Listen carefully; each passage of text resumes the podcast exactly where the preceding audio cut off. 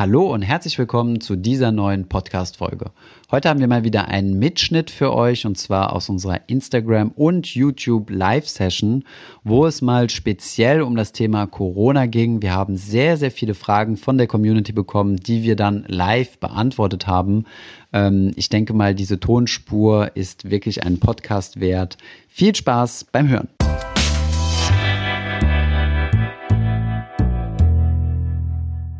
Wir haben einiges zu sagen zum Thema Corona. Ich vermute, ihr habt viele Fragen. Auch in den letzten Stories wurde viel gepostet. Aber vielleicht warte ich noch ein, zwei Minuten und dann äh, legen wir los. Es sind jetzt schon 300 auf ähm, Insta. Auf YouTube sehe ich es nicht, weil die, die Kamera umgedreht ist. Aber genau. Ja, wie geht's euch? Seid ihr zu Hause? Ah, sehr gut. Hier ist der Live-Chat. Wie sieht's aus mit Homeoffice? Homeoffice für die meisten. Wir sind jetzt auch auf Homeoffice umgestiegen, also seit Montag. Das bedeutet ja, 300 Leute auf YouTube höre ich gerade. Irgendwie ist das Framing ein bisschen anders bei YouTube, habe ich das Gefühl. Aber okay. Wow, das ging schnell. 480 auf YouTube, 360 auf Instagram. Sehr gut, sehr gut. Okay, ihr Lieben, also sprechen wir über Corona heute. Ich vermute, dass das das Thema ist, was den meisten am Herzen liegt. Ähm, Corona Crash, wie sieht es aus? Was sind jetzt die letzten News? Dann können wir gerne auf eure Fragen eingehen, über Insta, über YouTube. Auf Instagram sind wir auf eine Stunde limitiert leider. Und ähm, ja, alles klar. Also, legen wir los mit Corona. Was in letzter Zeit passiert ist, ist ja wirklich atemberaubend. Ähm, ja, was erstmal meiner Meinung nach, was extrem wichtig ist, ist, ähm, dass man hier mal unterscheidet, was so das tägliche Leben angeht und was das Thema Finanzen angeht. Im täglichen Leben ähm, ja, gibt es ja die Tipps, die durch die Medien gehen und die ähm, sollte man auch strikt befolgen. Zunächst einmal nicht rausgehen, regelmäßig Hände waschen, sozialen Kontakt meiden. Ähm, hier in Berlin ist es gerade extrem schön draußen und ich sehe, dass die Restaurants noch voll sind, die Bars noch voll sind. Ähm, ja, halte ich persönlich für ein relativ unverantwortungsvolles Verhalten. Zumal ähm, es ja nicht für das eigene Risiko ist, sondern das Risiko besteht, dass man sein Umfeld ansteckt, welches eventuell ein bisschen ja, risikoempfindlicher ist oder ja von der Gesundheit her empfindlicher. Von daher, ja, da würde ich einfach mal hingehen und wirklich die Ratschläge so befolgen, wie sie kommuniziert werden. Schauen wir uns aber jetzt auch mal das Thema Finanzen an. Ähm, auf der einen Seite gibt es ja die Leute, die sagen, ähm, die Corona-Krise ist eigentlich äh, gar nicht so schlimm, weil im Endeffekt handelt es sich nur um eine einfache Grippe. Es gab solche Coronaviren auch in der Vergangenheit. Jedes Jahr sterben Menschen, die ähm, ja an der Grippe infiziert sind, an einer ganz normalen Grippe. Und deswegen ist das Ganze nicht so schlimm. Auf der anderen Seite gibt es die Crash-Propheten, sage ich jetzt mal ganz plakativ, aber es gibt auch, sagen wir mal in Anführungszeichen, normale Menschen, also die nicht mit irgendwelchen Crash-Prognosen ihr Geld verdienen, die sagen, ähm, ja, oder die irgendwie in eine Panikstimmung verfallen. Ähm, das muss man jetzt ein bisschen voneinander unterscheiden. Auf der einen Seite ist das die gesundheitliche, der gesundheitliche Aspekt, da kann man der Meinung sein, dass es gar nicht so schlimm ist. Und auf der anderen Seite ähm, gibt es aber den wirtschaftlichen Aspekt. Und gerade durch diese ganzen Sanktionen oder beziehungsweise Restriktionen, Einschränkungen der Freiheit, ja, der Bewegungsfreiheit, der Möglichkeit einkaufen zu gehen, der Geschäfte oder der Firmen zu produzieren, ähm, kommt es ja jetzt äh, ja, zwangsläufig dazu, dass Firmen Umsatzeinbüßen haben. Gewisse Firmen leiden darunter, ähm, allen voran ja die Airline-Branche, die Tourismusbranche und so weiter. All diejenigen, die jetzt nicht mehr reisen wollen. Und dann gibt es natürlich auch Profiteure. Ja, es gibt auch Unternehmen, die profitieren von, ähm, von, äh, von diesem Corona-Crash. Ähm, allen voran alles, was mit Entertainment zu tun hat. Ähm, wir sehen extrem hohe Abrufzahlen, zum Beispiel auch bei uns auf YouTube. Ähm, ist jetzt kein Wunder, ja, die Menschen sind zu Hause. Genauso wird es vermutlich mit den Netflix-Abos aussehen. Die gehen jetzt vermutlich durch die Decke. Ich bin da mal ganz gespannt, ähm, wie die Quartalszahlen da aussehen werden. Also es gibt auf jeden Fall Profiteure. Zum Beispiel auch die, äh, der Einzelhändler von Lebensmitteln, Edeka, Rewe, werden vermutlich so viel verkaufen wie, äh, wie schon lange nicht mehr. Und ähm, ja, von daher, es wird auf der einen Seite Verlierer geben, das ist ganz klar. Und das, hier besteht auch entsprechend das Risiko von einer Wirtschaftsrezession. Ähm, das bedeutet, dass die Wirtschaft sich abkühlt, dass, ähm, dass Unternehmen weniger Gewinne produzieren werden, dass es weniger Innovation gibt und dementsprechend die Aktienkurse tendenziell sogar noch weiter fallen können, je nachdem, wie die Unternehmensergebnisse rauskommen. Das ist jetzt überhaupt keine Panikmache, sondern es geht wirklich darum, einfach sich mal bewusst zu machen, welche Möglichkeiten bestehen. Und dann kann man darauf aufbauen und eventuell seine Schlussfolgerung ziehen. Es kann natürlich sein, dass die Corona-Krise, dass die Maßnahmen, die wir hier eingeführt haben in Deutschland, sehr gut wirken und wir dann ähm, ja, die Krise relativ schnell eingedämmt haben und schnell wieder steigende Kurse an den Börsen sehen. Also all diese Möglichkeiten gibt es. Ähm, an dieser Stelle möchte ich aber nochmal auf das Thema Chancen etwas genauer eingehen. Und ich habe ja gesagt, dass es Unternehmen gibt, die davon profitieren werden und es gibt auf der anderen Seite Unternehmen, die vielleicht nicht davon profitieren werden. Meiner Meinung nach sind solche Krisen immer eine sehr, sehr gute Bereinigung der Wirtschaft und werden auch zu vielen positiven Dingen in der Zukunft führen. Ähm, allen voran vermutlich, vermute ich mal, dass das Thema Digitalisierung stark vorangetrieben wird. Das heißt, Unternehmen müssen sich jetzt damit beschäftigen, wie kann ich zum Beispiel Homeoffice-Optionen machen und äh, meine Mitarbeiter ähm, ja, ins Homeoffice schicken. Welche Prozesse kann man digitalisieren und von Distanz her bearbeiten und all solche Dinge. Ich meine, für uns ist jetzt auch das erste Experiment mit Homeoffice. Unser Unternehmen ist natürlich voll digital, all unsere Produkte sind digital. Bei einem Automobilhersteller ist das vermutlich was anderes. Von daher, ähm, ich vermute mal, grundsätzlich profitiert die Wirtschaft von so einer Bereinigung. Und deswegen gehe ich auch davon aus, dass die Wirtschaft, also die Aktienmärkte in Zukunft auch wieder steigen werden und zwar langfristig weit über diesen Stand steigen werden, wo sie heute sind.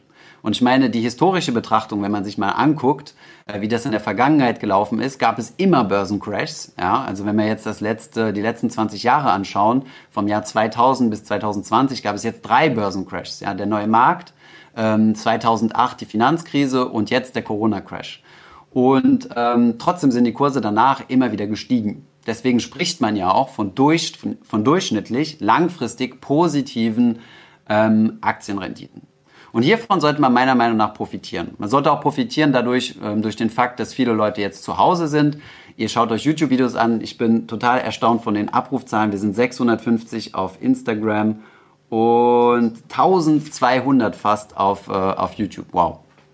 Das macht mich schon fast nervös, vor so vielen Leuten zu sprechen.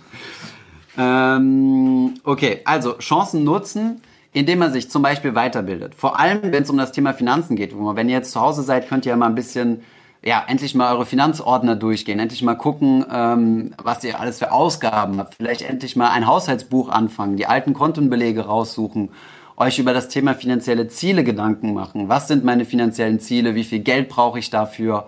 Einfach mal zum Beispiel mit unserem Zinseszinsrechner oder anderen Tools durchrechnen, wie viel Geld man denn benötigt, um deine entsprechenden Ziele zu erreichen, um vielleicht die finanzielle Freiheit zu erreichen, wenn das denn dein Wunsch ist und ähm, einfach mal aufräumen. Vielleicht auch mal überlegen, das Konto zu wechseln, wenn dein Konto irgendwie zu, ähm, ja, wenn da immer noch Gebühren anfallen oder irgendwelche Versicherungspolicen zu kündigen.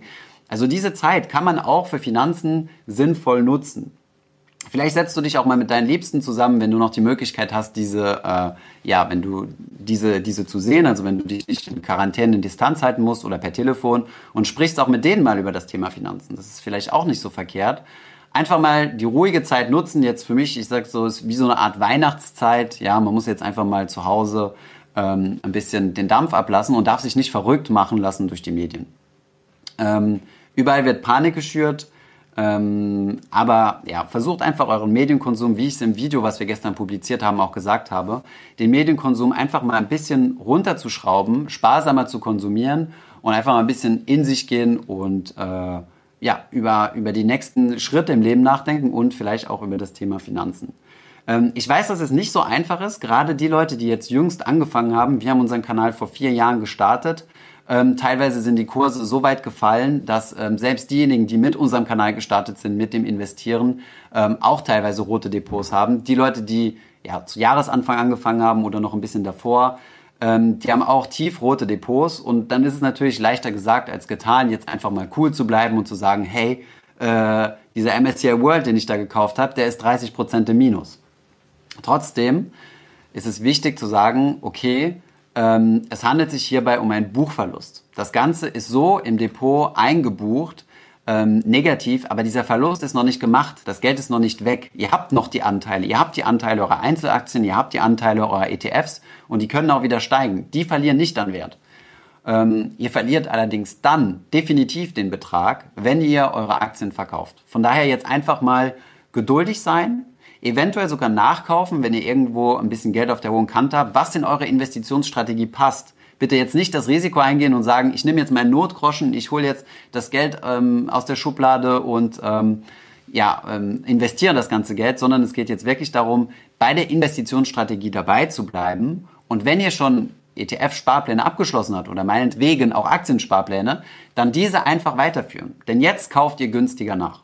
Das sind so die Haupttipps, die ich einfach mal hier anbringen möchte ähm, zum Thema wirklich einfach mal cool bleiben, Medienkonsum reduzieren, Sparpläne aufrechterhalten. Denn genau jetzt in diesen niedrigen Zeiten verdiene ich mir ähm, ja das Recht, in Anführungszeichen langfristig positive Renditen zu machen.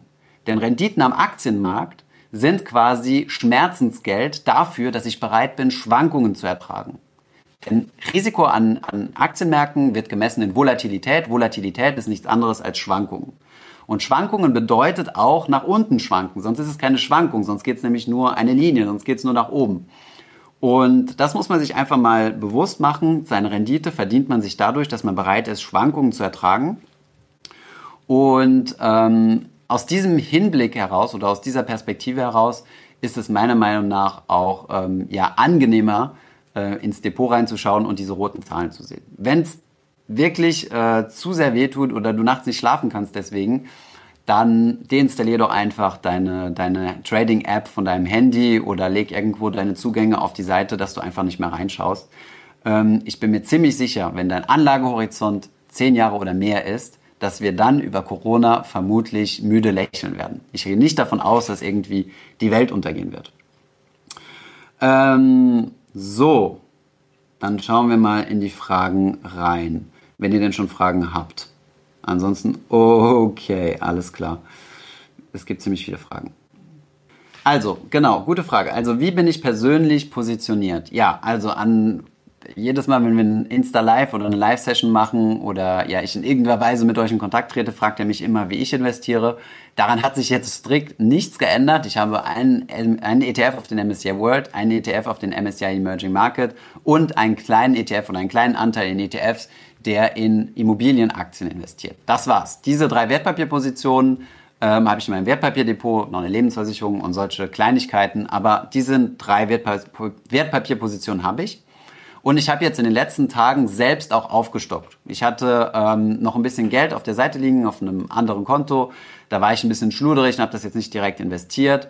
Und äh, ja, dieses Geld habe ich auf mein Depot überwiesen und es jetzt schrittweise jedes Mal, wenn der DAX schön 5 oder 10 Prozent rot war, habe ich nochmal nachinvestiert. Das kann man so machen, das muss man aber nicht. Das Wichtigste ist meiner Meinung nach, die Sparpläne aufrechtzuerhalten. Denn damit kauft ihr regelmäßig günstiger nach. Ähm, wie lange wird man die Auswirkungen von Corona in der Wirtschaft noch merken? Ja, gute Frage, kann ich ehrlich gesagt nicht sagen. Ich meine, Corona ist ja jetzt quasi nur so ein Auslöser, wie damals ähm, ja die Pleite von Lehman Brothers und so. Ähm, ja, wobei das kann man nicht unbedingt vergleichen. Corona ein, ist ein Auslöser, der jetzt in einer gewissen Weise die Wirtschaft beeinflusst. Wie lange das jetzt die Wirtschaft beeinflussen wird und was das für eine Kettenreaktion nach sich bringt, ja. Zum Beispiel, dass Kreditmärkte einfrieren, sowas kann passieren, ja, dass Unternehmen nicht mehr mit Kredit versorgt werden. Ähm, all diese Dinge können passieren. Die Staaten ähm, hier in Europa haben beispiellose ähm, Hilfspakete geschnürt. Ich glaube, in Deutschland waren es 500 Milliarden Euro Hilfspaket. In Frankreich gestern äh, Macron 300 Milliarden den Unternehmen zugesprochen. Ähm, es sind hier enorme Hilfspakete geschnürt worden, die Unternehmen vor allem einer Sache helfen sollen, nicht in Liquiditätsengpässe zu geraten.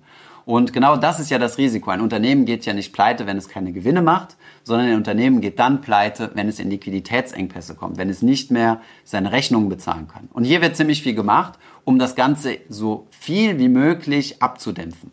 Trotzdem kann es natürlich sein, dass Banken in Schwierigkeiten geraten und entsprechend äh, den Kreditmarkt quasi zumachen, wenn sie sich nicht mehr untereinander vertrauen. Ähm, von daher auf die Frage nochmal zurückzukommen, wie lange wird das Ganze dauern? Glaskugel, man kann es leider nicht sagen. Ähm, ich habe es in unserem gestrigen Video ja angesprochen, Wirtschaftsrezessionen dauern in der Regel äh, zwischen 14 und 15 Monate, das heißt, sagen wir max, so ja, ein bisschen weniger als anderthalb Jahre.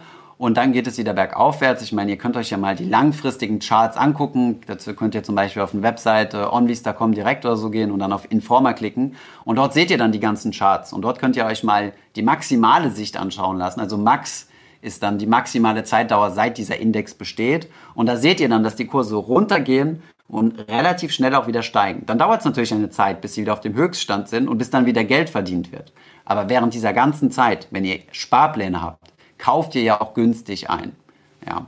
Von daher ähm, ich, es ist wirklich wichtig, hier einen kühlen Kopf zu bewahren, weil all das, was wir quasi in unseren Videos gesagt haben in den letzten Jahren, kommt besonders jetzt in so einer Krise zu tragen. Hier muss gezeigt werden, wer Nerven bewahren kann und ähm, ja, wer irgendwie in Panik verfällt und dann doch auf den Verkaufen-Button drückt. Ähm, genau, kann ich, kann ich einfach immer nur wieder wiederholen. Also, Glaubst du rein subjektiv, wie lange wird es dauern, bis Corona wieder weg ist und die Kurse explodieren? Ja, ist eigentlich dieselbe Frage. Kann man, kann man, also habe ich leider keine Glaskugel und das hat niemand. Ähm, dab, dab, dab. Was haben wir denn? Vier Wochen Wartezeit bei Smart Broker. Ich kann nichts machen. Ja, tut mir leid. Also dann würde ich an deiner Stelle vielleicht bei einem anderen Anbieter ein Depot eröffnen. Ich weiß nicht, wie lange es bei Trade Republic dauert oder bei Comdirect ähm, bin ich lang, leider überfragt.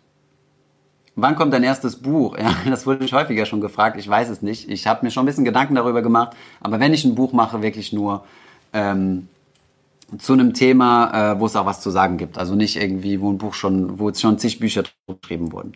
In welche drei ETFs hast du investiert? Ja, wie gesagt, MSCI World, Emerging Markets und äh, Immobilien. Aktiv gemanagte Fonds oder ETF-Sparplan? Ja, ehrlich gesagt, ähm, äh, ETF-Sparplan. Warum? Dazu haben wir schon einige Videos produziert, weil es passiv ist. Die meisten aktiven Anleger underperformen ihren Vergleichsindex und sind deutlich teurer. Das heißt, ETFs sind breiter gestreut, günstiger und haben in der Regel eine bessere Rendite, wenn man sich den Durchschnitt aller aktiven Fondsmanager anschaut. Jetzt gibt es natürlich einige Fondsmanager, die jetzt gerade in der Krise sehr gut performen. Ähm, Chapeau an diejenigen, die haben es natürlich geschafft, äh, sich eine Short-Position aufzubauen. Das heißt, von fallenden Kursen zu profitieren. Ja. Ähm, was man aber immer betrachten muss bei aktiven Fondsmanagern, vielleicht noch ein kurzes Wort dazu, ist, dass man sich einen, ja, dass man sich viele Fonds, viele aktiv gemanagte Fonds anschaut. Nur dann kriegt man einen repräsentativen Durchschnitt. Man kann sich nicht immer nur denjenigen heraussuchen, der gerade super gut performt und sagen, ja, hättest du mal den investiert. Weil im Nachhinein sind wir immer schlauer. Also, was haben wir denn hier auf Instagram noch für Fragen? Ähm, Ganz kurz, du hast gesagt, du hast du kaufst nach, wenn der DAX rot ist, aber ich glaube, du meinst MSCI World. Ja, genau. Also ich habe gesagt, ich kaufe nach, sorry, ähm, wenn der DAX rot ist, also ich habe mir den DAX-Chart angeguckt und dann kaufe ich natürlich MSCI World und nicht den, den DAX. Also ich habe keine DAX-ETFs. Ähm, denkst du, dass Aktien weiter fallen? Empfiehlst du jetzt noch einen Teil zu investieren? Ja, das ist auch wieder so ein Timing-Ansatz. Ähm, viele Leute fragen mich, ähm, ich habe jetzt Cash auf der Seite liegen und äh, die Märkte sind jetzt gefallen und jetzt warte ich noch, bis die Märkte noch weiter gefallen sind und dann investiere ich oder soll ich besser jetzt investieren, wo die Kurse schon gefallen sind, weil vielleicht gehen sie ja morgen wieder hoch. Auch das ist wieder die Glaskugel. Das ist ein Market-Timing-Ansatz und ähm, man weiß nicht, ob er funktioniert. Ich meine, man muss sich jetzt hier jetzt nur mal die letzten ähm, Wochen anschauen. Montags ging es in der Regel immer bergab. Ja, ähm, es kamen schlechte Nachrichten übers Wochenende und ich glaube, die letzten drei oder vier Montage waren irgendwie rot gewesen. Und von daher, ähm, ja, selbst, ich glaube, an einem Tag hat der DAX fast minus 10% gemacht. An einem Montag hätte man ja sagen können, naja, jetzt ist aber wirklich der Tiefstand erreicht, jetzt steige ich ein und den Montag danach ging es wieder 5% runter. Obwohl es am Freitag 5% hochging, also nicht 5%, ein bisschen weniger, 2, 3% glaube ich, nagelt mich darauf aber bitte nicht fest.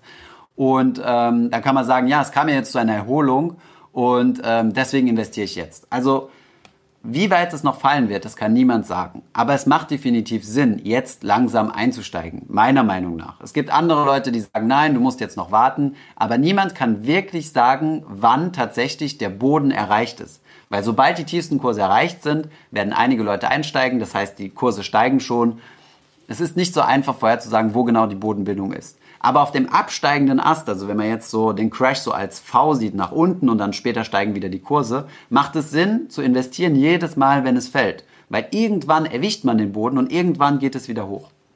Von daher, zu versuchen, den Boden abzupassen, ist genauso eine Strategie wie versuchen, den Peak abzupassen.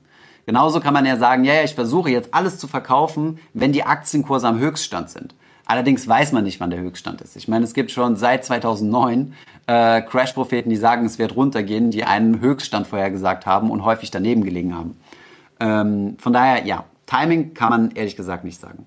Und am besten, wie gesagt, nochmal, seid ihr dabei, wenn ihr Sparpläne habt. Denn Sparpläne sind komplett emotionslos und führen immer dann zu dem Tag im Monat aus, wie sie programmiert wurden. Am 1., am 15., am 30. oder wann auch immer ihr eure Sparpläne ausführt. Und das wie Roboter. Und dadurch bekommt ihr automatisch dem, im Durchschnitt die äh, immer günstiger werdende Kurse, wenn das Ganze fällt. Wir können euch mal, wenn euch das interessiert, ein Video zu dem Thema machen, wo wir uns mal eine Finanzkrise anschauen, die genauso runtergeht und dann wieder hoch und am selben Ausgangspunkt ist. Ja, angenommen, Start ist bei 1000, geht runter auf 500, auf 200, auf 100 und dann wieder hoch auf 1000, wo man sagen würde, wenn man am Anfang alles investiert hat, dann hat man am Ende nichts gewonnen, weil man ist ja, geht bei 1000 los, ist dann wieder bei 1000 ähm, beim Sparplan sieht das aber anders aus. Man kauft bei 1000, dann kauft man bei 500, dann bei 200, 100, dann wieder 200, 500 und bei 1000. Und im Durchschnitt wird man dann einen Gewinn gemacht haben. Können wir gerne mal ein, ein Video zu machen, das heißt der Cost-Average-Effekt. So, also, nachkaufen, wenn der DAX, ja genau, okay, sorry, das habe ich erwähnt. Es gibt viele Fragen zu Einschätzung zu P2P. Einschätzung zu P2P, ja, gute Frage. Ähm, kann ich ehrlich gesagt relativ wenig zu sagen. Ähm, was würde den P2P-Markt denn beeinflussen? Den P2P-Markt beeinflussen die Ausfallraten. Ja? Ähm, ob du Gewinne mit Peer-to-Peer-Krediten machst oder nicht, hängt ausschließlich von den Ausfallraten ab. Das bedeutet, du hast ja einen gewissen Zinssatz, der teilweise sehr hoch ist, von 16 bis 20 oder sogar noch mehr Prozent. Ähm, der bringt dir aber nichts, wenn dein Kredit ausfällt. Das heißt, es ist immer eine Balance zwischen Zinssatz und Ausfallrate. Diese Mischkalkulation macht dir dann deine Rendite aus. So. Ähm, die Zinsen werden sich vermutlich jetzt äh, durch diese, durch, diese, ja, durch diese Krise nicht verändern. Vielleicht werden sie leicht steigen. Auf der anderen Seite kann es aber passieren, dass die Ausfallraten durch die Decke gehen. Und dementsprechend würden dir dann mehr und mehr Kredite ausfallen. Oder wenn du bei Mintos Invest in Access oder Bondora Go and Grow investiert bist, fallen halt die Kredite, die in diesem Portfolio sind, aus. Und ähm, dann kann es sein, dass du mit deinen P2P-Krediten äh, ja, negativ rentierst. Ob das jetzt tatsächlich der Fall sein wird oder nicht, hängt natürlich davon ab, wie stark jetzt aus diesem Börsencrash eine Wirtschaftskrise wird. Denn wenn es zu einer Wirtschaftskrise kommt, dann haben die Kreditnehmer ja kein Einkommen mehr, weil viele davon, also ähm, ja, Unternehmer gehen pleite und dementsprechend verlieren Arbeitnehmer ihre Jobs und können ihre Kredite nicht mehr bezahlen. Ja. Derzeit sind wir erstmal nur in einem Börsencrash. Ähm, die ersten Wirtschaftszahlen haben wir aus China bekommen. Die Wirtschaft hat sich stark abgekühlt. Davon ist natürlich auszugehen, wenn das gesamte Land äh, unter Quarantäne war. Davon kann man eigentlich jetzt auch in Europa ausgehen, dass die Wirtschaft äh, sich stark abkühlen wird. Aber wie stark und wie sich das auf die P2P-Märkte auswirken wird, das werden wir vermutlich erst in den nächsten Wochen oder Monaten sehen. Ähm, ja, aber auch hier nochmal, ähm, ich selbst bin in P2P investiert und in all unseren Videos haben wir immer darauf hingewiesen, dass Investieren in P2P ein Risikoinvestment ist. Das ist ziemlich wichtig und das wird sich jetzt auch in solchen Krisenzeiten zeigen. Genauso wie Investieren in Aktien und Aktien-ETFs Schwankungen unterliegt, also ein risikoreiches Investment ist. Das darf man nicht vergessen. Und ähm, Risiko ist nicht nur so ein, ein, ein, äh, ja, ein wirres Gebilde, sondern es ist tatsächlich etwas, was schlagend werden kann. Das heißt, ein Risiko kann auch eintreten, was jetzt gerade der Fall ist. Von daher, ähm, wir wissen nicht, wie sich das bei P2P entwickelt. Bei Krisen gibt es, also bei Finanzkrisen gibt es historisch für Aktien für historisch viele, viele Daten und deswegen kann man mit relativ hoher Sicherheit davon ausgehen, dass in Zukunft die Kurse auch wieder steigen werden, dass die Wirtschaft wieder anlaufen wird und dass es dann an den Börsen auch wieder grüne Zahlen gibt. Und diejenigen, die dann besonders tief eingestiegen sind, zählen zu den Gewinnern. Ähm, okay, ich scroll mal durch die Fragen. Es vielleicht gucke ich mal hier. Ja, wie sieht das momentan mit Kryptowährungen aus? Gute Frage. Ähm, kann ich leider zu überhaupt nichts sagen. Also Morty, der bei uns im Team ist für, für Content auf der Webseite, hat mich auch darauf angesprochen, hat gesagt, ja, die, ähm, die Kryptomärkte sind ja auch abgeschmiert, aber für andere, für an, aus anderen Gründen. Da muss ich leider passen, das können wir vielleicht als Video nachliefern, aber äh, auf jeden Fall ein Thema, was mich interessiert und äh, Ja, muss ich mich aber nochmal reinlesen. Kann ich leider derzeit nichts zu sagen. Okay, Trade Republic habe ich heute einem Freund empfohlen. Er wollte heute eröffnen warte, und ist auf Warteplatz 1300. Oh je, okay. Ähm, ja, kann natürlich sein. Wie gesagt, äh, das sind äh, Fintech-Unternehmen. Wir merken das auch. Die Abrufzahlen sind extrem hochgegangen und vermutlich kommen die mit den Kontoeröffnungen einfach nicht hinterher. Ähm, ich habe vor kurzem auch mit Vodafone telefoniert, weil ich äh, meine Internetverbindung bei mir zu Hause upgraden wollte. Und auch die haben mir gesagt, es ist Fire on the Roof. Äh, jeder will jetzt eine Internetverbindung, jeder äh, will ein Homeoffice einrichten. Also die gehören definitiv zu den Gewinnern, äh, ähnlich wie derzeit die Depotbanken, vermute ich mal. Ja.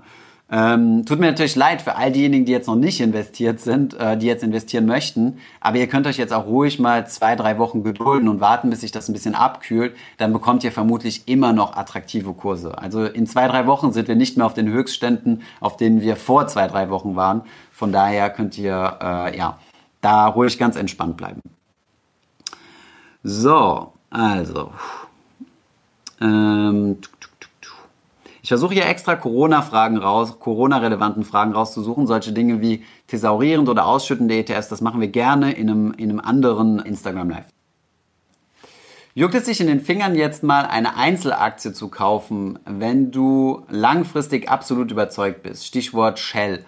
Ähm, ich weiß nicht, was genau mit Shell ist. Ich weiß nicht, ähm, vermutlich ist Shell ziemlich stark gefallen durch den fallenden Ölpreis, könnte ich mir jetzt mal vorstellen und ihr geht davon aus, dass es ein gutes Unternehmen ist und man deswegen da rein investieren kann. Ja, ist vielleicht eine Investmenthypothese. Warum nicht, wenn du dich intensiv damit beschäftigt hast und das Unternehmen analysierst? Äh, mich juckt überhaupt nicht in den Fingern. Mich hat's äh, in den Fingern gejuckt, als ich noch äh, jünger war und dann habe ich auch gerne mal mit Aktien gespielt, gerne mit, äh, mit, mit äh, Zertifikaten, Optionsscheinen und mit allem, wo man so kann, auch hebelt. Ähm, das hat mich eigentlich geheilt und äh, ich bin absolut zufrieden mit meinen ETFs ich möchte auch da rein nicht mehr Zeit investieren. Also ich möchte meine Zeit nicht damit verbringen, Aktien oder Unternehmen zu analysieren. Das habe ich während meiner Investmentbankerzeit gemacht. Ähm, jetzt möchte ich mich darauf äh, konzentrieren, finanzielle Bildung zu verbreiten. Und äh, von daher habe ich keine Lust und Zeit, mich mit Einzelaktien zu beschäftigen. Ah ja, auch gute Frage. Äh, Pat Bayern. Ähm, Gold kaufen, ja oder nein? Ähm, was soll ich dazu sagen? Äh, die Antwort dazu lautet genauso wie in all meinen anderen äh, Insta-Lives oder unseren anderen ehemaligen Videos zum Thema Gold. Gold ist eine Beimischung, die man tatsächlich in sein Depot mit dazu mischen kann, wenn man es möchte. Idealerweise dann aber physisch oder halt über zum Beispiel Xetra Gold oder Euwax Gold, weil das physisch hinterlegt ist. Nicht über irgendwelche Futures oder Zertifikate. Allerdings ähm, macht eine Investition in Gold aus rein finanzieller Sicht eigentlich relativ wenig Sinn, denn Gold hat keine Ausschüttungsrendite und in der Vergangenheit auch relativ schlecht performt. Natürlich, wenn man sich jetzt die letzten drei Wochen anguckt, ähm, hat Gold etwas verloren, aber deutlich weniger verloren als die Aktienmärkte. Aber ich glaube nicht daran, dass Gold eine Absicherung gegen Krisen oder gegen den Weltuntergang ist. Denn wie im Video gestern schon angesprochen, ähm, wenn wirklich die Welt untergeht, dann haben wir andere Probleme, als uns um, eure, um, um unsere Depots zu kümmern. Ja. Ähm, aber Gold kann man als Beimischung dazu machen. Wer das möchte, kann gerne etwas Gold kaufen. Aber es ist jetzt kein Finanztipp zu sagen, ähm, ja, kauf jetzt unbedingt Gold und damit sicherst du dich ab. Ja. Was ist meine Meinung zu Lufthansa? Ja, ich habe mir die Aktie ehrlich gesagt nicht angeschaut. Ich kann mir vorstellen, dass die gut unter die Räder gekommen sind. Ich habe irgendwas gehört von wegen, die prüfen, staatliche Förderung zu beantragen. Ähm, kann ich mir vorstellen, dass das ziemlich bitter ist. Ich habe auch noch einige Flugtickets in verschiedene, ähm, in verschiedene Stellen und äh, vermutlich werde ich all diese Flüge nicht antreten. Also die kommen ziemlich unter die Räder, die Fluggesellschaft. Müssen dann noch erstatten, wenn sie nicht fliegen. Ähm, als ich von, von meinem Urlaub zurück bin, äh, über San Francisco geflogen bin, von San Francisco nach München, äh, war der Flieger überwiegend leer. Ähm, gut, es war ein Tag, bevor die Quarantäne in Kraft getreten ist, also die, äh, diese Branche gehört definitiv zu den Verlierern. Ja. Ich hoffe, dass wir noch einige Fluggesellschaften danach haben werden. So, was haben wir denn noch Fragen?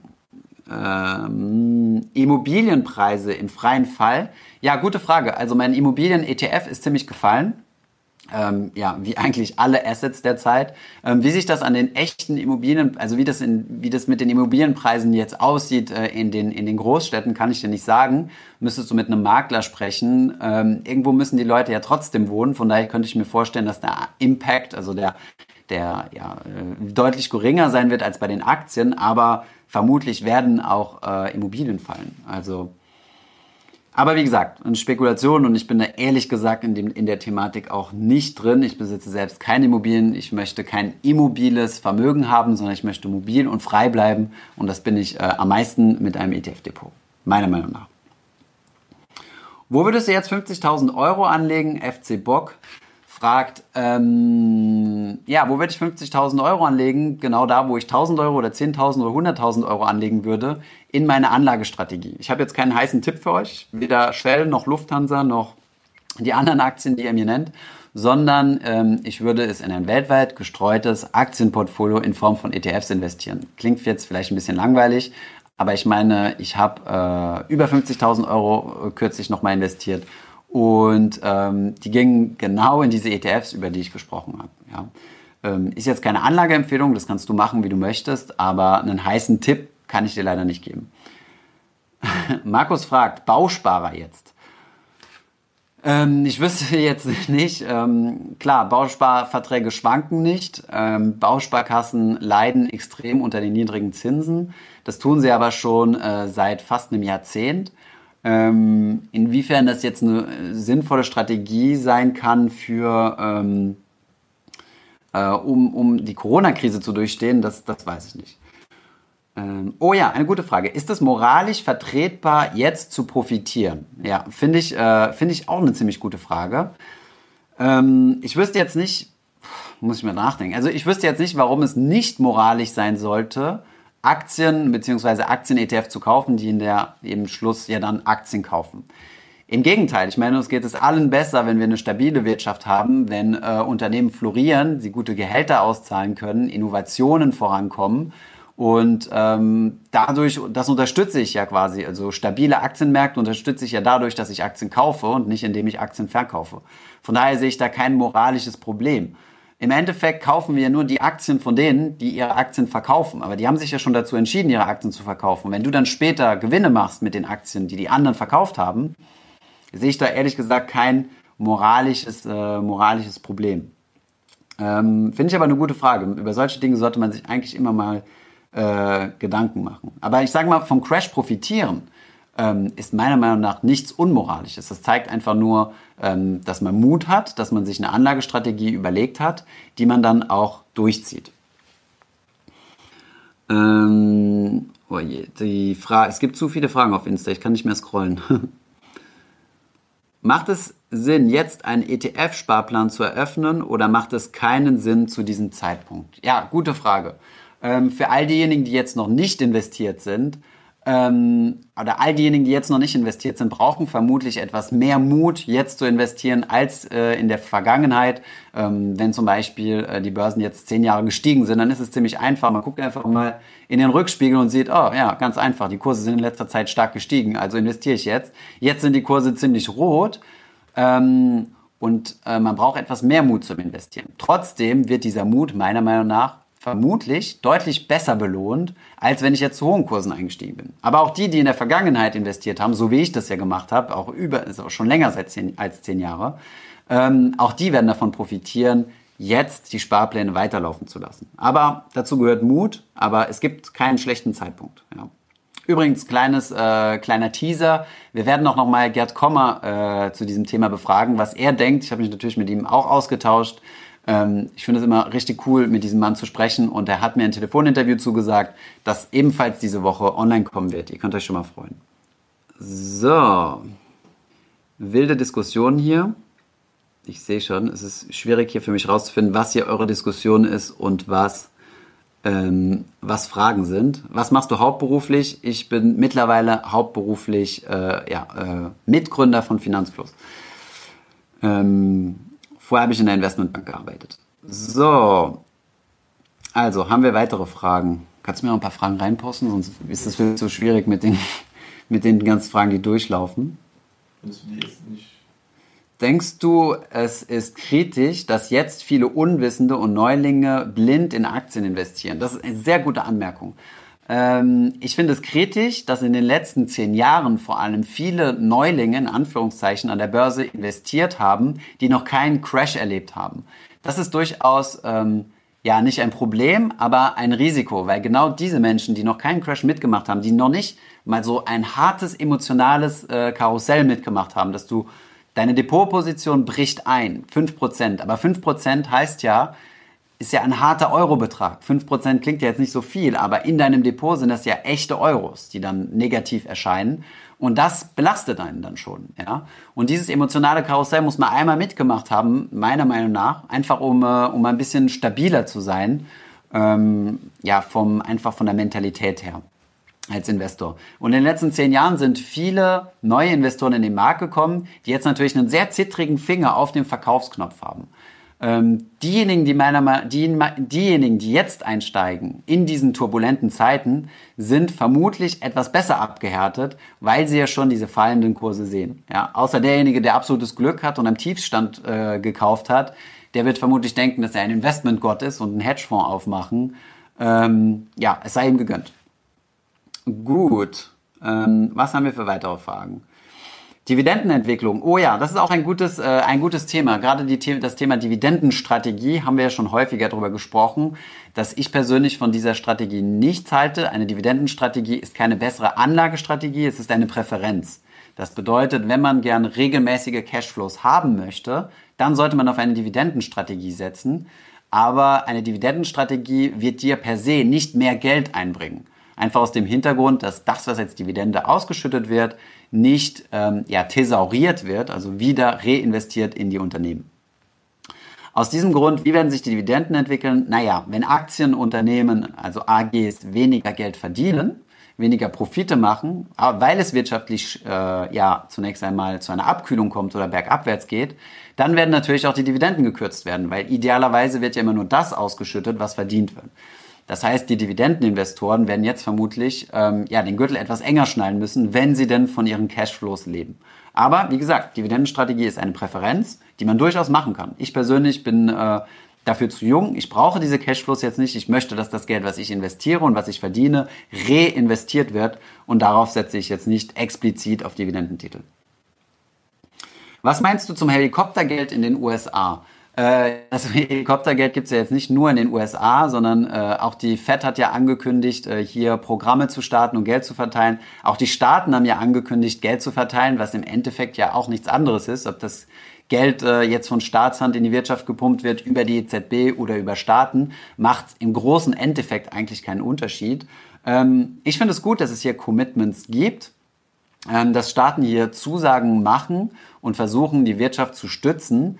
Denn das Grundproblem von diesem Coronavirus kommt ja zunächst einmal aus dem, ähm, aus dem äh, ja, medizinischen Bereich ja, und affektet jetzt erst die Wirtschaft. Und da finde ich es gut, äh, wenn man den Leuten sagt, hey, bleib zu Hause. Und ja, Menschen, die zum Beispiel in der Gastronomie arbeiten, für die bedeutet das, zu Hause bleiben, gleich kein Geld verdienen. Da finde ich es gut, dass man solche Leute unterstützt und auch solche Firmen unterstützt. Wird das Video danach hochgeladen? Jawohl. Ähm, auf Instagram wird das in die Story, ist 24 Stunden online und auf YouTube äh, ähm, ist das Video auch direkt online, sobald äh, wir hier äh, aufhören oder sobald wir hier den, das live beenden. Dirk Müller Fonds, ja, Hubert T., Dankeschön. Äh, ich habe darauf gewartet, dass das Thema kommt. Äh, wir haben ja ein Video produziert, wo wir den Dirk Müller Fonds analysiert haben, vor einem Jahr oder so oder ein bisschen weniger. Und jetzt kriegen wir massiv Kommentare darunter. Hey, äh, Edgy Badge, der, der äh, Dirk Müller Fonds hat super performt. Durchaus, der Dirk Müller Fonds hat gerade in den letzten Wochen Gewinne gemacht, wo die Aktienmärkte richtig gegen Süden gegangen sind. Ähm, richtig gute Spekulation, richtig gutes Timing seinerseits. Ob das den Fonds an sich allgemein auf lange Sicht, also jetzt auf einen 10-Jahres-Zeitraum besser macht, das sei jetzt mal dahingestellt da würde ich gerne mal das Ende der Krise abwarten und dann schauen wir da gerne nochmal rein. Aber ansonsten an Dick Müller herzlichen Glückwunsch. Äh, auf jeden Fall sehr, sehr gutes Timing und äh, den Fonds gut gemanagt, zumindest in dieser Phase. So, was haben wir noch für Fragen? Was tun, wenn, in ein paar, wenn ich in ein paar Jahren ein Haus kaufen möchte? Ja, sehr mutig, jetzt an Hauskauf zu denken in so einer turbulenten Phase. Auf jeden Fall nicht in Aktien investieren. Ich meine, wenn du ein Haus kaufen möchtest, musst du einen Eigenkapitalanteil bringen und dieser Eigenkapitalanteil wird in Zukunft vermutlich höher sein, da Banken mehr Sicherheit brauchen werden. Und äh, deswegen solltest du ähm, das Geld, was du hast, auf der Seite liegen lassen und als Eigenkapitalanteil nutzen und nicht investieren. Dieser Ratschlag gilt sowohl in der Krise als auch außerhalb von der Krise. Da ändert sich eigentlich nichts dran. Ähm, mm, mm. was sagst du zu ungünstigen Sparplanausführungen und Uhrzeitspreads in, in einem volatilen Umfeld? Ja. Ähm, was kann man dazu sagen? Vielleicht für diejenigen, die nicht wissen, was damit gemeint ist. Ein volatiles Umfeld heißt, es schwankt viel. Das haben wir auch heute gerade wieder bestes Beispiel am DAX gesehen. Er ist leicht positiv gestartet, ist dann ins Negative gerutscht, also in die Verlustzone. Als die amerikanischen Märkte dann geöffnet haben, ist er wieder in die äh, Gewinnzone, in die Pluszone gegangen. Das heißt, äh, wir hatten von Gewinn bis Verlust bis Gewinn hatten wir in einem einzigen Handelstag alles drin. Und jetzt werden Sparpläne ja automatisch ausgeführt und die Frage, die sich stellt, ist, ähm, wann wird gekauft, an einem günstigen Zeitpunkt und einem ungünstigen Zeitpunkt. Darauf hat man leider als Investor keinen echten Einfluss, aber genau das ist ja die Stärke von ETF-Sparplänen. Sie werden automatisch ausgeführt, in der Regel immer zu einer festen Zeit, die du bei deiner Depotbank erfragen kannst. Und diese Kurse oder diese Depot, die Sparplanausführungen werden bei den Broker, die wir euch vorgestellt haben, zu Handelszeiten ausgeführt. Das bedeutet dann ausgeführt, wenn die großen Börsen offen sind und dann sind sowohl die Börsen als auch vor allem die außerbörslichen Handelsplattformen dazu verpflichtet, den besten Kurs zu stellen, der auch an einer Referenzbörse äh, gehandelt wird. Das heißt, hier gehst du kein Risiko ein. So, was haben wir noch? Was passiert, wenn viele ihre Aktien verkaufen wollen, aber keine Nachfrage existiert? Ja, gute Frage. Wenn viele Leute verkaufen wollen, aber keiner kaufen will auf der anderen Seite, guess what? Der Kurs fällt. Der Kurs wird so lange fallen, bis es jemanden gibt, der kauft. Und deswegen fallen gerade die Kurse, weil es viele Menschen gibt, die verkaufen wollen, nur wenige Menschen, die kaufen wollen. Und diejenigen, die kaufen, die den Mut haben zu kaufen, wollen natürlich möglichst günstig kaufen. Und äh, genau das ist der Effekt, weswegen Aktienkurse fallen. Oh ja, okay, alles klar ähm, lohnt es sich bei diesen tiefen Kursen, Achtung, lohnt es sich bei diesen tiefen Kursen äh, momentan einen Kredit aufzunehmen, um zu investieren? Von Hello Again. Ähm, ja, danke für diese Frage. Nein, äh, also lohnt es sich oder nicht, ähm, spielt hier meiner Meinung nach keine Rolle, sondern macht es Sinn oder nicht. Und nein, es macht keinen Sinn. Es ist sehr, sehr riskant, denn damit leverage du dich. Das heißt, du baust einen eigenen Hebel auf. Das bedeutet, wenn du das Geld verlierst, wofür du einen Kredit aufgenommen hast, dann kann es sein, dass du in die Privatinsolvenz rutscht. Und es kann sein, dass deine Aktienkurse langfristig negativ rentieren, du deinen Kredit aber trotzdem zurückbezahlen musst. Und die Bank will jeden Monat ihre Raten haben. Wenn du diese Raten nicht bedienen kannst, dann kannst du die Privatinsolvenz anmelden. Also äh, man soll nie mit fremdem, also nicht mit fremdem Geld an der Börse investieren. Bitte nicht. Das ist hochriskant. Und gerade in so riskanten Zeiten, abgesehen davon bin ich mir nicht sicher, ob du Kredite bekommst, um jetzt in Aktien zu spekulieren.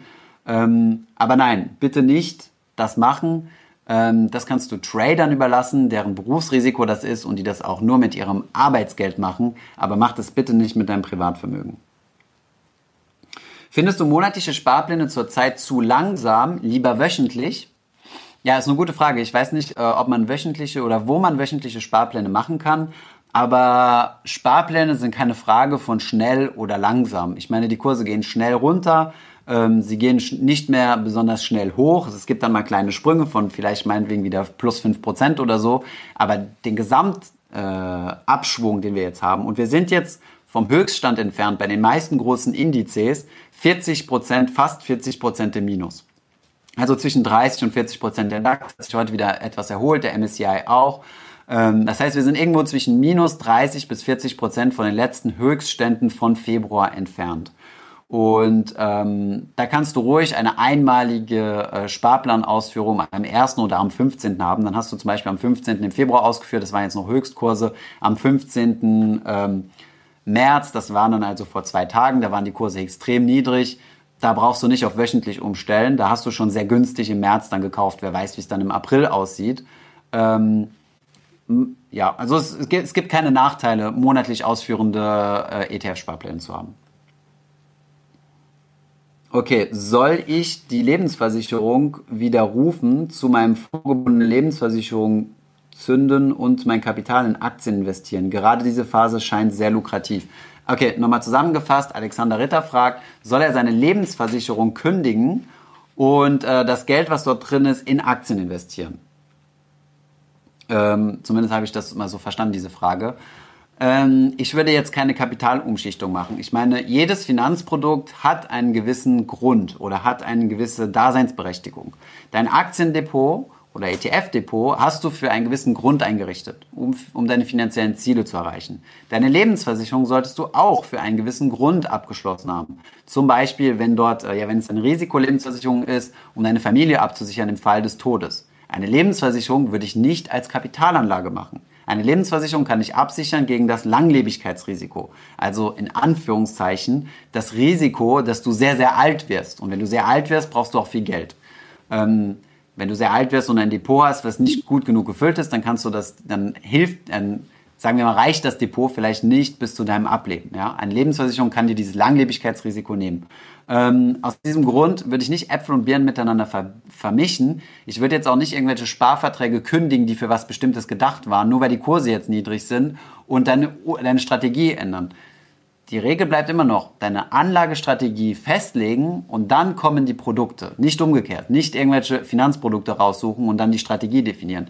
Erst deine Strategie, erst deine Ziele, was sind deine finanziellen Ziele, dann deine Anlagestrategie und dann kommen erst die Produkte. Ähm, in den DAX investieren, äh, nein. Ähm, Luke fragt, ja, soll ich in den DAX investieren? Nein, du sollst nicht in den DAX investieren. Der DAX hat einen sogenannten Home Bias, der konzentriert sich nur auf einen relativ, auf weltweitem Niveau gesehen, relativ kleinen Markt. Dieser kleine Markt ist Deutschland. Und ähm, es macht keinen Sinn, sich äh, nur auf Deutschland zu konzentrieren. Es macht deutlich mehr Sinn, breiter, idealerweise weltweit diversifiziert zu investieren.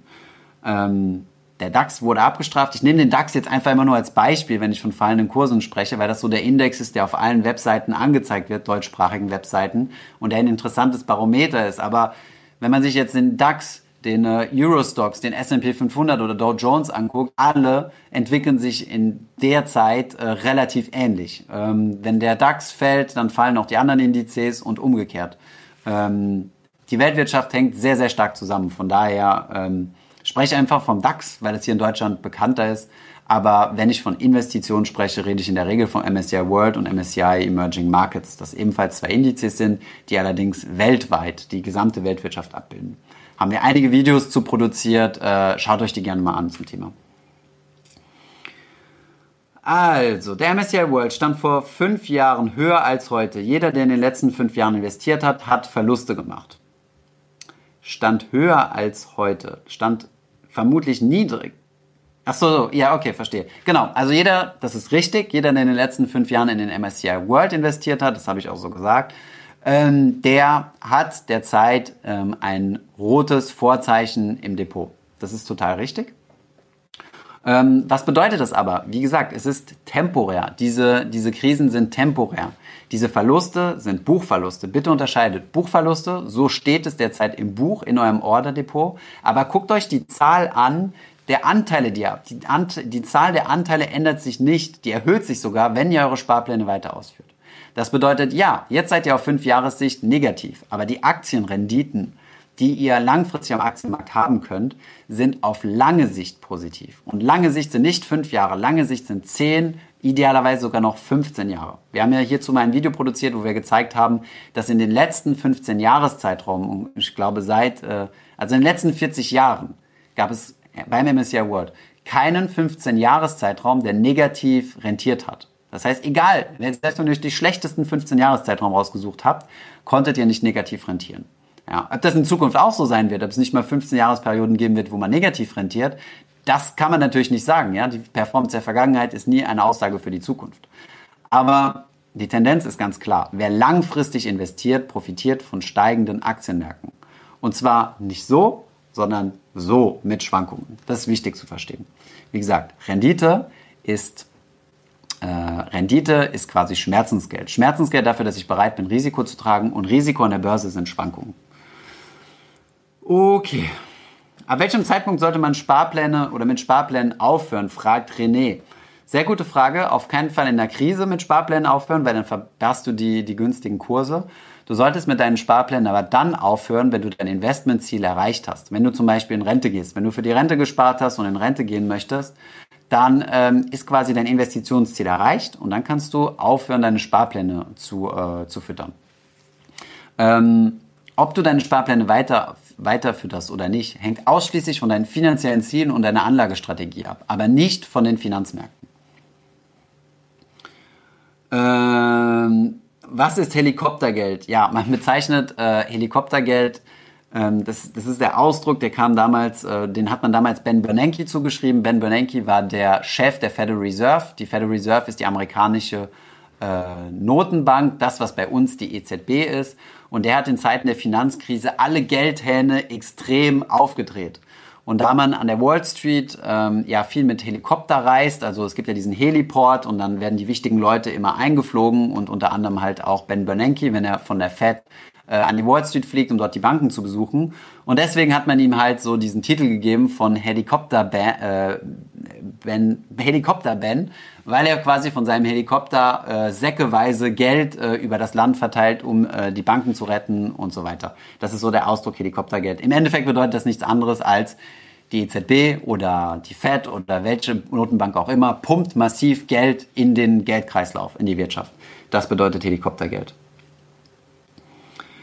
Ähm, neben dem MSCI World zusätzlich noch ein Euro-ETF, in ein Euro-ETF investieren. Ja, ähm, das kann durchaus Sinn machen. Darüber haben wir in den letzten äh, Livestreams teilweise gesprochen, dass der MSCI World extrem, ich glaube zu 60 Prozent, extrem USA-lastig ist, weil USA von der Marktkapitalisierung her die größte Volkswirtschaft der Welt ist, also von der Marktkapitalisierung her. Und ähm, wem das zu viel amerikanische Gewichtung ist, der kann natürlich äh, etwas Euro-Anteil hinzumischen. Das bedeutet, du kannst einfach einen MSCI äh, Europe kaufen oder sowas, zum Beispiel zu 10% und damit verwässerst du im gesamten, in deinem gesamten Depot den US-Anteil. Das bedeutet, im MSCI World hast du 60%, aber in deinem Gesamtdepot hast du deutlich weniger drin. Das kann man machen, wenn man das möchte, wenn man äh, ja, wenn man eher Europa-affin ist und sagt, ich möchte ein etwas schwereren, schweres Gewicht auf Europa legen, das kann man mal genauso mit Asien machen oder anderen Regionen. Also, ähm, ja, wir haben noch sieben Minuten circa auf Instagram. Ähm, schreibt doch nochmal die Fragen in den Chat, die ihr habt. Ähm, es tut mir natürlich leid, wenn ich nicht alle Fragen beantworten kann.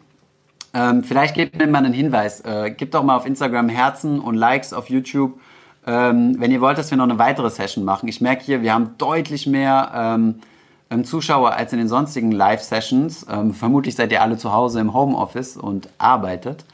Ähm, schreibt doch mal rein, ob ihr eine zweite Session haben wollt, dann können wir Donnerstag oder Freitag auch gerne noch eine zweite Session machen und eure Fragen beantworten. Das ist gar kein Problem.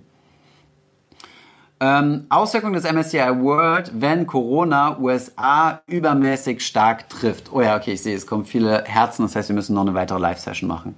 Ähm, sehr gerne. Also, was passiert mit dem MSCI World oder sagen wir mal repräsentativ mit den Aktienmärkten, also DAX, Stocks, Eurostocks und was auch immer, wenn der Corona jetzt wie eine Bombe in den USA einschlägt? Ähm, dann weiß ich nicht, ich bin kein äh, Vorherseher, aber man kann natürlich davon ausgehen, wenn unerwartet negative Events geschehen, die vom Aktienmarkt nicht antizipiert worden sind, dann fallen in der Regel die Kurse, weil dann kommt Panik und die Leute verkaufen. Das bedeutet, wenn es jetzt passieren sollte, dass extrem viele Fälle in den USA auftreten, kann es sein, dass die Börse auch weiterhin fällt. Wie gesagt, wir haben es in unserem gestrigen Video unterstrichen. Was kann zukünftig noch passieren? Die Kurse können auch noch weiterfallen. Sowas ist nicht, äh, nicht ausgeschlossen. Das ist aber wiederum kein Argument zu sagen, ich äh, hebe meinen Sparplan auf. Ja? Also natürlich kann es noch weitere negative Nachrichten kommen. Es kann zum Beispiel auch zu einer weiteren Welle kommen. In China ähm, hat sich der Coronavirus ja jetzt ziemlich eingedämmt und die, die neuen Infektionen sind extrem runtergegangen und die ersten Geschäfte machen wieder auf, die vorübergehenden Krankenhäuser wurden geschlossen und so weiter. Ähm, diese Abkühlung haben wir hier in Europa noch nicht. Aber es kann natürlich sein, dass es zu einer zweiten Welle kommt, wenn es zum Beispiel wärmer wird, wenn wir in den Herbst kommen und so. Weiß man alles nicht, ja. Was da jetzt im Aktienmarkt antizipiert ist und was nicht, das weiß ich nicht. Vielleicht hat der Aktienmarkt ja schon vorhergesehen und die Leute haben schon verkauft und haben gesagt, um Gottes Willen, in den USA knallt es noch richtig rein. Ähm, es kann natürlich sein, dass die Fälle in den USA stark steigen werden, weil die Amerikaner erstens mal, also die Amerikaner machen deutlich weniger Tests, denn die sind nicht wie wir krankenversichert und können einfach zum Arzt gehen und sich dort testen lassen, gratis quasi, wie das bei uns der Fall ist, sondern die müssen dafür bezahlen. Und wenn die nicht zur Arbeit gehen können, dann verdienen die auch kein Geld. Und wenn sie irgendwie ähm, ins Krankenhaus müssen, weil sie irgendwie Lungenprobleme haben aufgrund des Coronavirus oder so, dann müssen die richtig bezahlen. Das, ähm, die müssen das Krankenhaus aus der eigenen Tasche bezahlen. Die haben, die meisten Amerikaner haben dort keine Krankenversicherung. Das macht, stellen meistens die Arbeit, äh, die Arbeitgeber, aber nicht alle. Und aus diesem Grund zögern äh, die Amerikaner stark zum Arzt zu gehen und sich dementsprechend testen zu lassen. Und wenn nicht getestet wird, gibt es natürlich auch keine Fälle. Das heißt, man geht da stark davon aus, dass die Dunkelziffer in Amerika viel höher ist als bei uns in Europa. Weil wir hier ein, ein gutes Gesundheitssystem haben. Ähm, was denkst du? Sind zu viele zittrige Hände im Spiel gewesen? Deshalb der große Abverkauf, fragt Meule. Ähm, ja, vermutlich. Also ich meine, Aktienmärkte äh, haben immer die Tendenz dazu, äh, zu überreagieren. Hier nochmal ein gutes Zitat von Costolani, was ich liebe. Du musst dir vorstellen, äh, der Aktienmarkt und die Wirtschaft ist wie ein, ähm, ein Mann, der mit seinem Hund spazieren geht. Der Mann ist die Wirtschaft, der Hund ist die Börse. Und wenn die beiden spazieren gehen, dann rennt der Hund permanent vor macht dann irgendwas, pinkelt dann den nächsten Baumstamm, rennt dann wieder zurück zu seinem Herrchen, rennt dann nach hinten, also hinter das Herrchen, macht dort irgendwas, kommt zum Herrchen zurück, rennt wieder vor und so weiter. Und dieses Auf und Ab und dieser Zickzack ist genau wie die Börse sich im Verhältnis zur Wirtschaft äh, bewegt. Das heißt, wenn die Wirtschaft jetzt mal ins Stocken kommt, bedingt zum Beispiel durch den Coronavirus, dann ist die Wahrscheinlichkeit hoch, dass die Aktienmärkte stark überreagieren, weil viele vielleicht nervös sind am Abzugsknopf, weil viele Stop-Loss-Orders äh, drin sind, weil auch Leute einfach Gewinne mitnehmen wollen. Ich meine, in den letzten zehn Jahren wurden extreme äh, Gewinne an den Aktienmärkten gemacht und viele Leute sagen sich jetzt so, das war's, ich kassiere jetzt ab, ich hole meine Gewinne und, äh, und das war's. Ich bin glücklich mit dem, was ich verdient habe. Ja? All diese Dinge können sein, zittriges Händchen sicherlich und ähm, ja, wie gesagt, ähm, was, wie, ob die Märkte jetzt weiter steigen oder nicht, das kann man aber nicht sagen. Auf jeden Fall sehr beeindruckend, wie die Märkte gestiegen sind. Also wirklich so steil. Ähm, da könnt ihr euch mal historische Charts angucken, ist das quasi äh, in den letzten x Jahren nicht passiert. Ja. Sehr interessant. Gut, wir haben noch eine Minute 30. Ähm, ja, vielleicht einfach nochmal zusammenfassend. Äh, danke, dass ihr zugeschaut habt. Danke, dass ihr euch für das Thema interessiert. Wichtig, keine Panik, bleibt bei euren Sparplänen dabei. Die Sparpläne, die können für euch oder sorgen dafür, dass ihr günstig nachkauft und dann steigen diese Anteile, die ihr günstig nachgekauft habt, auch langfristig. Ihr müsst einen langen Anlagehorizont haben. Ihr müsst euch über ja, euer Risiko bewusst sein. Wie ist eure Mischung? Risikobehafteter Teil, risikofreier Teil. Schaut euch dazu auch gerne nochmal unsere Videos an. Wir werden die, sobald das Video online ist, hier gerne nochmal in der Beschreibung verlinken. Und äh, ja, das sind die Tipps, die ich euch geben kann. Wir versuchen gerne nochmal weitere Live-Sessions zu machen. Tobt euch in den Kommentaren aus. Mir hat's richtig Spaß gemacht. Ähm, ja, es ist echt cool, jetzt so eine große Zuschauerschaft zu haben ähm, bei diesem Thema und einfach mal ein bisschen Ruhe in das Thema reinzubringen. Ähm, sorry an all diejenigen, dessen Fragen ich nicht beantworten konnte. Wir versuchen das in einem anderen Zeitpunkt nachzuholen. Ich hoffe, die Fragen, die ich vorgelesen habe und behandelt habe, waren hilfreich für euch. Dankeschön und äh, ja, bis zu einem nächsten Mal. Ciao. Ich hoffe, diese Podcast-Folge hat dir gefallen. Wenn ja, dann zöger doch nicht in deinem Umfeld bei deinen Freunden und Bekannten von diesem Podcast zu sprechen. Und wenn du auf iTunes bist, dann lass uns doch gerne eine Bewertung da und einen Kommentar, denn das hilft uns, mehr Menschen zu erreichen und für das Thema finanzielle Bildung zu begeistern. Wie immer findest du in den Shownotes und in der Beschreibung zu dieser Podcast-Folge alle wichtigen Verlinkungen. Vielen Dank fürs Zuhören und hoffentlich bis zum nächsten Mal.